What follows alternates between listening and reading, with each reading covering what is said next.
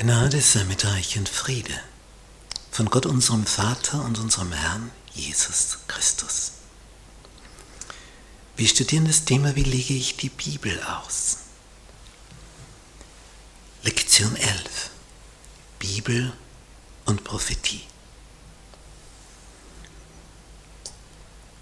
Und er antwortete mir, bis 2300 Abende und Morgen vergangen sind. Dann wird das Heiligtum wieder geweiht werden. Daniel 8, Vers 14. Der Vers, der bestimmend wurde für das Entstehen der Kirche der siebenten Tagsadventisten.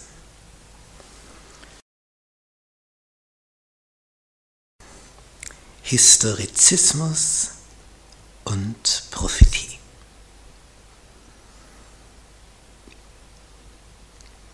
Eines der visionärsten Bücher der Bibel ist das Buch Daniel. Es ist nämlich voll von Visionen. In, Im Kapitel 2 dieses biblischen Buches finden wir eine Begebenheit, die ihresgleichen sucht. Der babylonische König Nebukadnezar hat sich auf seinem Bett Gedanken gemacht, wie wird wohl die Zukunft werden. Und darüber schläft er ein. Und dann hat er einen Traum, das heißt eine Vision von Gott. Das bringt ihn so durcheinander, dass er am nächsten Morgen die Traumdeuter zusammentrommelt und sagt, also erklärt mir. Die sagen, bitte sag uns den Traum, dann wollen wir die Deutung dem Herrscher kundtun. Und er sagt zu ihnen, nein, er sagt mir den Traum, damit ich weiß, dass ihr auch die Deutung trefft die sagen daraufhin, das ist nicht möglich, das hat noch kein König gefordert, das kann ja kein Mensch wissen, was du geträumt hast, das wissen höchstens die Götter. Und der König wird zornig und sagt, dann seid ihr für gar nichts, dann bringe ich euch Traumexperten alle miteinander um.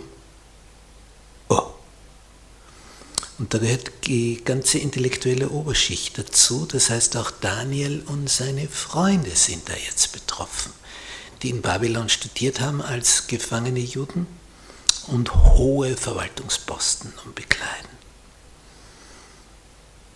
Daniel und seine Freunde wissen, einer weiß, was Nebukadnezar geträumt hat, das ist Gott. Und daher beten sie zu diesem, er möge ihnen das kundtun. Und wirklich, Daniel träumt, was Nebukadnezar geträumt hat. Das ist der Hammer. Er geht zum König, sagt ihm den Traum, der ist verblüfft. Aber wie? Denn damit hat er schon gar nicht mehr gerechnet. Und dann kommt die Deutung. Was hat der König geträumt? Wir sehen es hier auf diesem Gemälde. Der Herrscher als Statue dargestellt, in verschiedenen Metallen, Gold, Silber, Kupfer, Eisen und die Füße aus Eisen und Ton. Und diese Abfolge von verschiedenen Metallen erklärte ihm Daniel, was das bedeutet. Du bist das goldene Haupt Babylon, nach dir kommt ein anderes Reich, Silber, Medo-Persien, wird abgelöst von den Griechen. Und dieses Reich wird wieder abgelöst von Rom. Und dann kommt etwas ganz Seltsames, nämlich eine Mischung aus Eisen und Ton. Eisen und Erde, das kannst du ja nicht mengen, nicht mischen. Und danach kommt ein Stein vom Himmel, fällt der Statue auf die Füße, zertrümmert sie, die zerbröselt in ihre Bestandteile, der Stein wird größer und erfüllt die ganze Erde. Und das ist Jesu Wiederkunft. Und Nebukadnezar wollte wissen, wie wird's. Und Gott sagt ihm, du gibst ein Königreich nach dem anderen. Aber am Ende errichtet Jesus sein Königreich. Und dieses Reich wird von niemandem mehr zerstört. Und es umfasst die komplette Erde, den ganzen Erdball. Das war eine Begegnung des heidnischen Königs Nebukadnezar mit dem Gott des Universums. Und er war tief beeindruckt. Das hat er nie mehr vergessen. Das Jahr-Tag-Prinzip. Im Buch Daniel haben wir Zeitangaben, die aber relativ kurz sind. Also da geht es nur um wenige Jahre. Gleichzeitig wird Daniel mitgeteilt, es ist noch eine lange Zeit bis dorthin und es geht bis zur Zeit des Endes. Und das hat jetzt Bibelstudierende stutzig gemacht. Ich meine, ein paar Jahre und es geht bis in die Zeit des Endes. Das passt nicht zusammen. Wie, wie ist das zu verstehen? Und Wilhelm Miller, dieser Baptistenprediger in den 80-30er Jahren des 19. Jahrhunderts, er entdeckt hier Moment, da gibt es ja folgende Begebenheiten. Die Israeliten wandern durch die Wüste Richtung Kanaan, Palästina, ein Land, wo Milch und Honig fließt. Und bevor sie dort hineingelangen, elf Tage Reisen von der Grenze entfernt, schicken sie zwölf Kundschafter aus, von jedem Stamm einen. Und nach 40 Tagen kehren die zurück und berichten, wie das Land aussieht, sagen paradiesisch.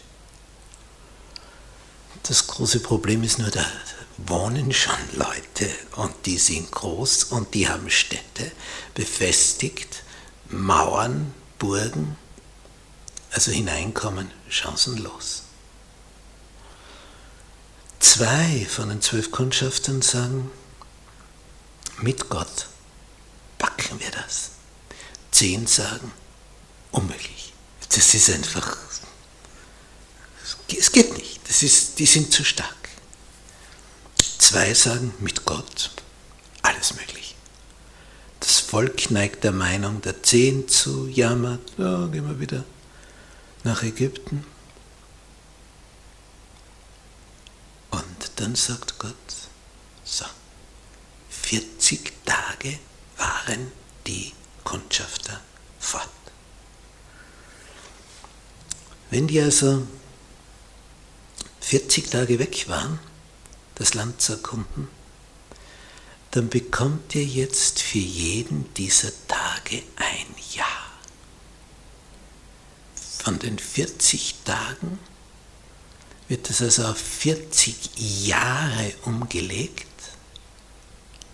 bis jeder gestorben ist von denen, die über 20 sind. Denn dann war man mündig. Außer Josua und Kaleb, weil das waren die zwei gewesen, die gesagt haben, das, das, das backen wir schon. Wir haben ja Gott an unserer Seite. Der hat ja gesagt, er wird für uns das Land erobern. Waren die einzigen Alten, die dann hineinkamen nach 40 Jahren alle anderen, die damals über 20 waren, würden in den 40 Jahren in der Wüste sterben. Alle. Alle miteinander. Und das war jetzt das, was auf einmal zum Knacken des Codes geführt hat. Im Moment. 40 Tage waren die aus, aber dann mussten sie 40 Jahre in der Wüste bleiben, bis sie jeden Kaktus kannten, den es dort gab. Diese Zeit, Tage werden zu Jahren als Klick gemacht. Im Moment, wenn jetzt diese Tage, die da angegeben sind in den Zeitprophezeiungen, in Wirklichkeit Jahre sind, dass es ein verschlüsselter Code ist, ja dann, ja dann kommen wir bis in die Zeit des Endes. Und das war also der Schlüssel in der prophetischen Zeitangabe diese Erkenntnis. Ein Tag ist wie ein Jahr zu deuten. Und so kann man voran und so hat das die Auslegung der Zeitangaben im Buch Daniel revolutioniert. Und man kam auf hochinteressante Resultate.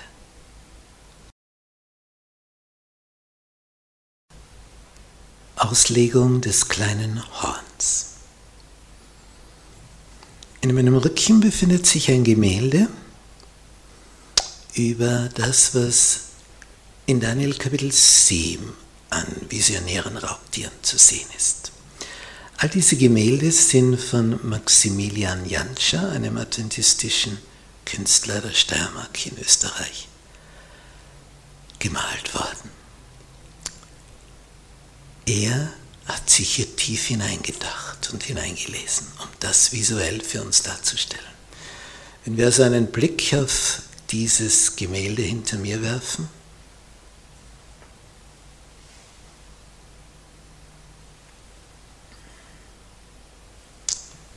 Ein geflügelter Löwe stellt Babylon dar. Ein aufgerichteter Bär, Medo-Persien.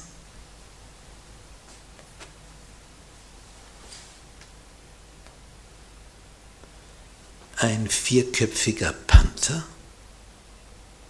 Griechenland, und dann nicht zu übersehen, ein stellt das römische Reich dar. Und aus diesem Drachen wachsen aus seinem Kopf zehn Hörner hervor dann brechen drei davon aus und dann wächst ein neues Horn hervor.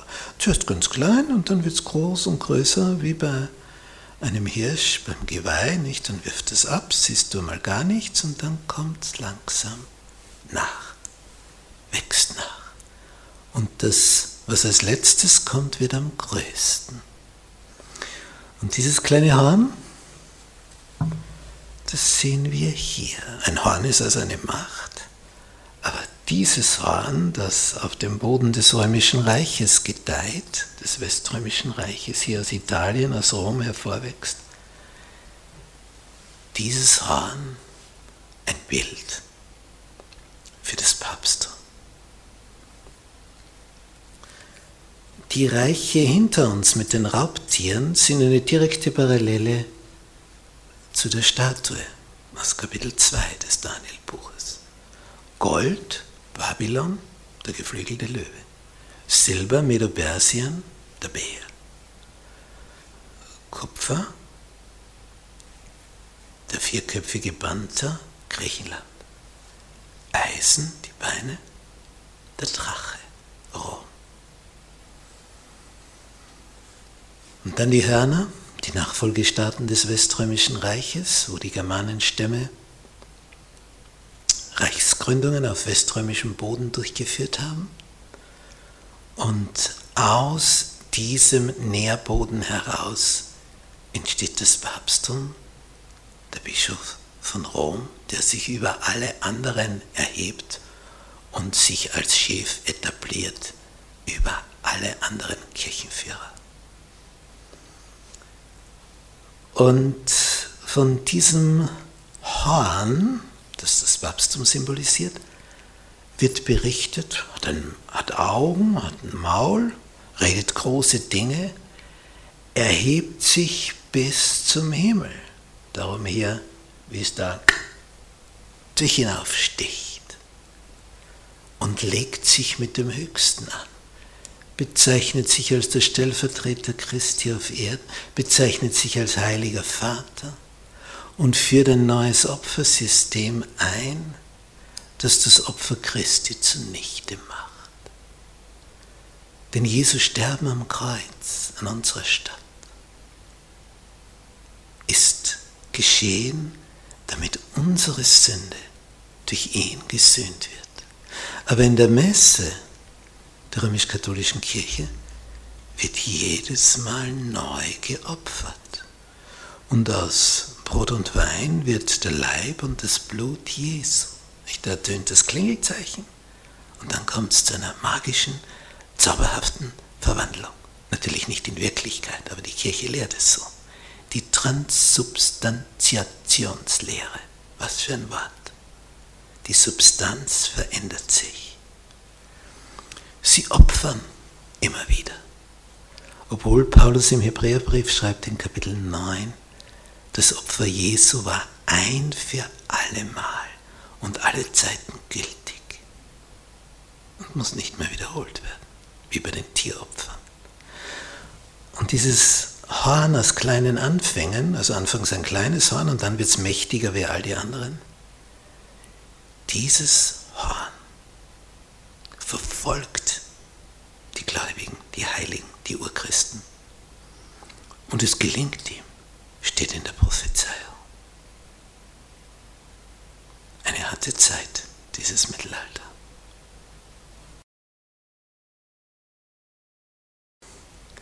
Das Untersuchungsgericht. Mittendrin im Buch Daniel, Kapitel 7, sehen wir plötzlich eine Himmelsszene, wie Jesus auf den Wolken des Himmels vor den Alten an Tagen gebracht wird, dem himmlischen Vater. Und das Gericht gehalten wird, die Bücher aufgetan werden. Im Himmel ein Vorwiederkunftsgericht. Damit dann klar ist, wenn Jesus wiederkommt, damit man weiß, wer ist dabei, wer ist zum Abholen und wer nicht. Das Gericht tagt jetzt und wenn es zum Abschluss kommt, dann kommt Jesus wieder mit seinen Engeln und die sammeln die Leute ein, die auf der Liste stehen. Diese Untersuchung im Himmel, dieses Vorwiederkunftsgericht, hat den Sinn, damit eben, wenn Jesus wiederkommt, klar ist, wer wird dann mitgenommen? Wer ist da dabei? Wer eignet sich dafür? Ja, wer eignet sich dafür, von Jesus und seinen Engeln mitgenommen zu werden? Wer ist dazu tüchtig?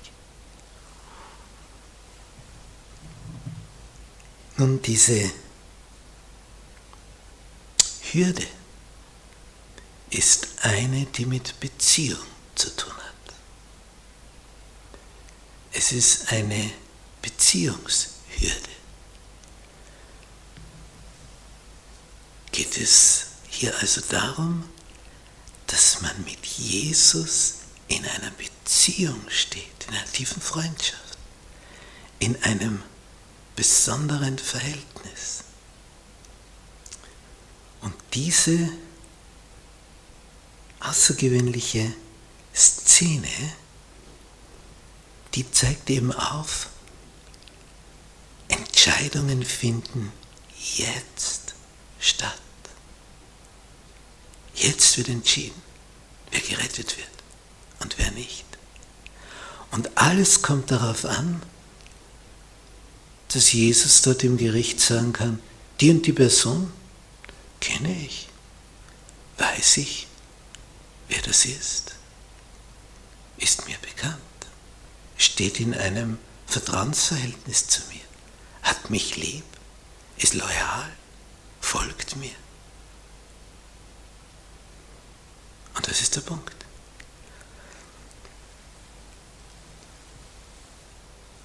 In Daniel Kapitel 8 taucht eine weitere Vision auf.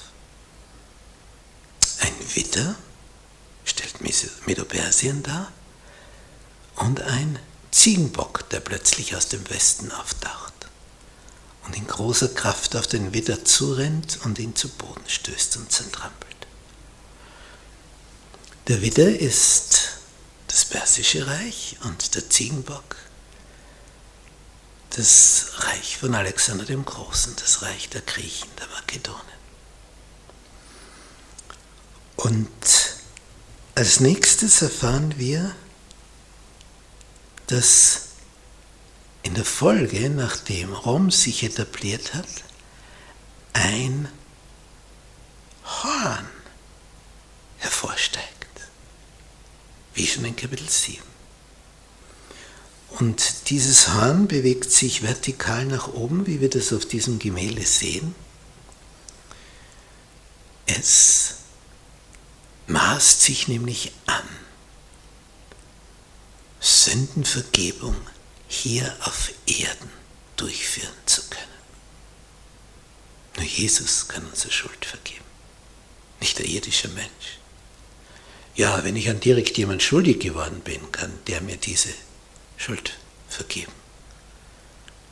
Ansonsten sind wir für Vergebung auf den Himmel angewiesen. Und hier hat sich die Kirche dazwischen geschoben, die römisch-katholische, durch das Messopfer, durch den Ablasshandel, sagt, wir haben die Macht bekommen, das durchzuführen. Nicht wirklich. Es ist nur erfunden. Es ist eine Lüge. Nicht, was dann letztlich die Reformation vor 500 Jahren ausgelöst hat, war genau dieser Ablasshandel. So nach der Devise, sobald das Geld im Kasten klingt, die Seele aus dem Fegefeuer springt. Und dann sprang Luther, Martin Luther an die Decke, als er das vernommen hat. Denn nur Gott kann uns Sünden vergeben und sonst niemand hier auf Erden.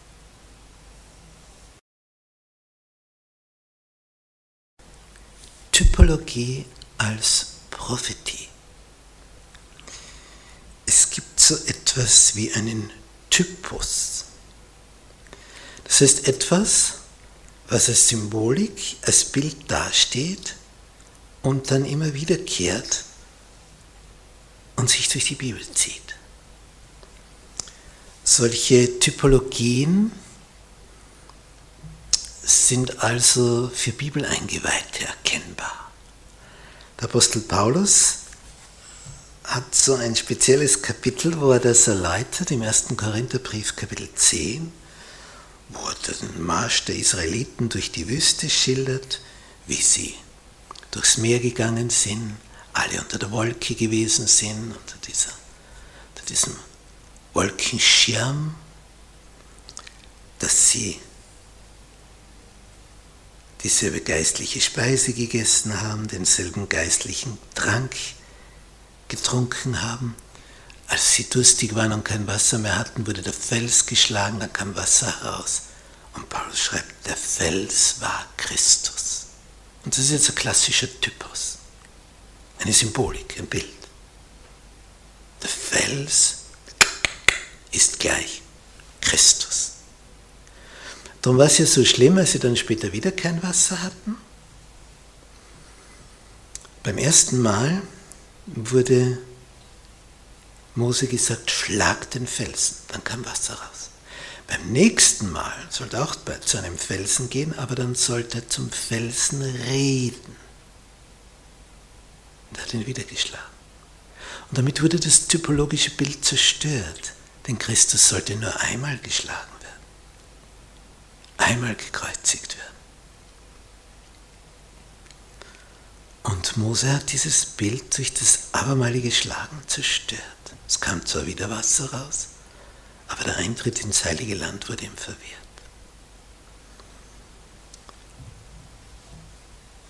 Paulus schreibt die ganze Geschichte der Wüstenwanderung, das ist aber geschehen uns zum Vorbild. Wanderung Richtung Kanaan, Palästina, Wanderung Richtung Himmel, was da vor sich geht. Nun, Typologie, dass da also ein Typus ist, ein Symbol, ein Gleichnis, das hilft im Verständnis, weil man merkt, dieser Typus kommt immer und immer und immer wieder. Und aufgrund dessen wird dann etwas erkennbar. Und es bestätigt auch gleichzeitig vorige Kapitel. Nicht? Jesus nimmt so etwas her und sagt, so wie Jona drei Tage im Bauch des Fisches war, so wird der Menschensohn in dieser Zeitspanne im Schoß der Erde sein, nachdem er gekreuzigt worden ist. Und damit Jesus ein Bild auf. Nicht? Der Jonah verschwindet, Jesus verschwindet für eine ähnliche Zeit und damit wird es zu einem Typos, zu einem Symbol, zu einem Gleichnis. Und eine Szene, wo Bibelkritiker sagen, also bitte, von einem Fisch verschluckt und ausgespuckt und überlebte, wem willst du das erzählen? Jesus autorisiert dieses Ereignis. Sagt, so wie Jona, so wird der Menschensohn im Schoß der Erde sein. Dieselbe Zeitspanne. Schon interessant, wie diese Typologien ausgebaut werden. Ja, und der größte Typus war natürlich der Opferdienst, wenn ein Lamm geschlachtet wird, was letztlich hingewiesen hat auf Jesus, der unser Opferlamm ist. Gleichnisse, Bilder, Symbole, damit sich etwas einprägt, haften bleibt und gemerkt wird und die Menschen mit diesen Bildern, diesen Typologien etwas Fixes verbinden, was sie dann nie mehr vergessen. Ein Typus, ein Symbol, ein Bild, ein Gleichnis hat also einen mehrfachen Lerneffekt. Es bleibt haften.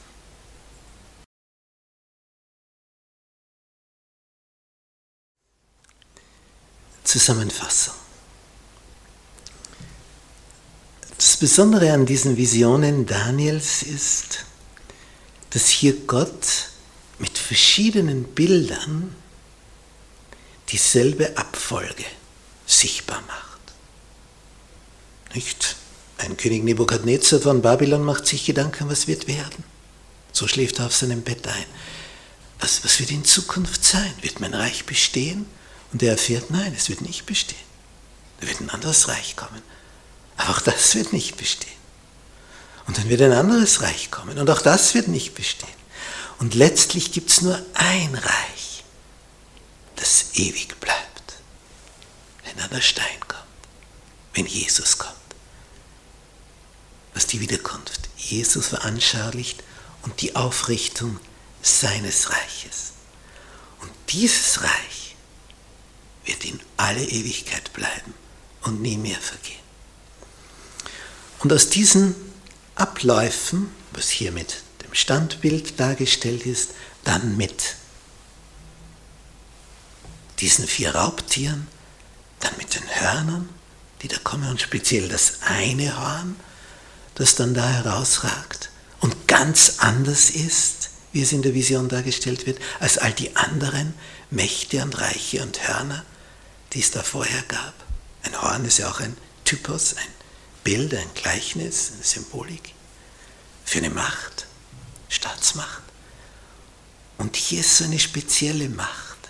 Ist nämlich eine Mischung aus Staat und Kirche.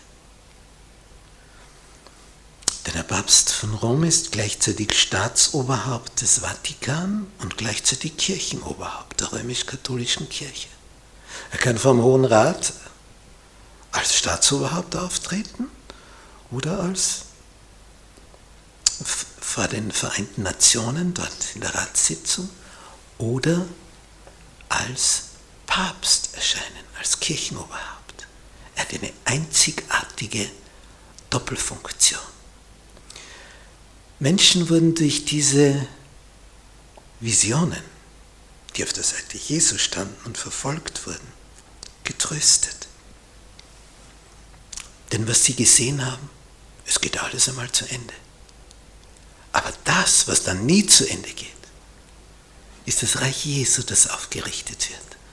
Und es wird verheißen, die Heiligen des Höchsten, das heißt die Nachfolger Jesu, sie werden das Reich besitzen. Für wie lang? Für immer. Das heißt, all die Versuche mächtiger Herrscher, die Eroberungen gemacht haben, die Reichtum angesammelt haben, große architektonische Bauwerke herge sich herbauen ließen, all das immer zeitlich beschränkt.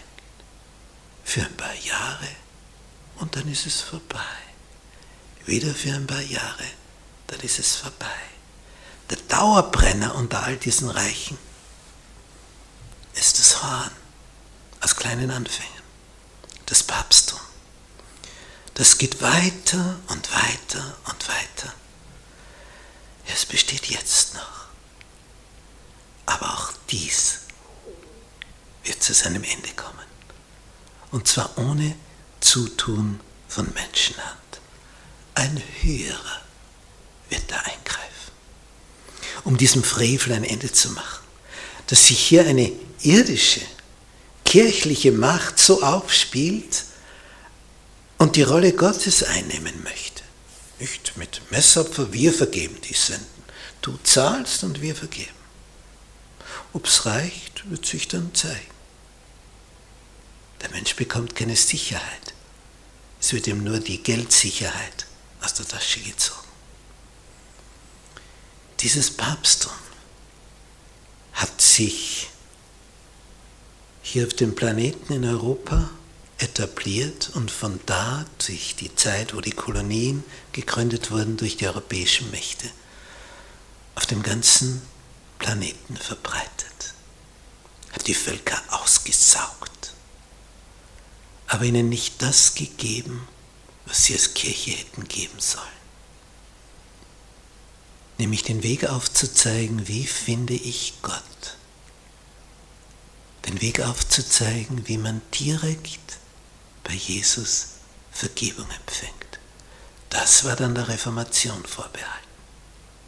Das war das Element, wodurch Menschen wirklich erfuhren, da hat einer für dich geblutet, der dich liebt.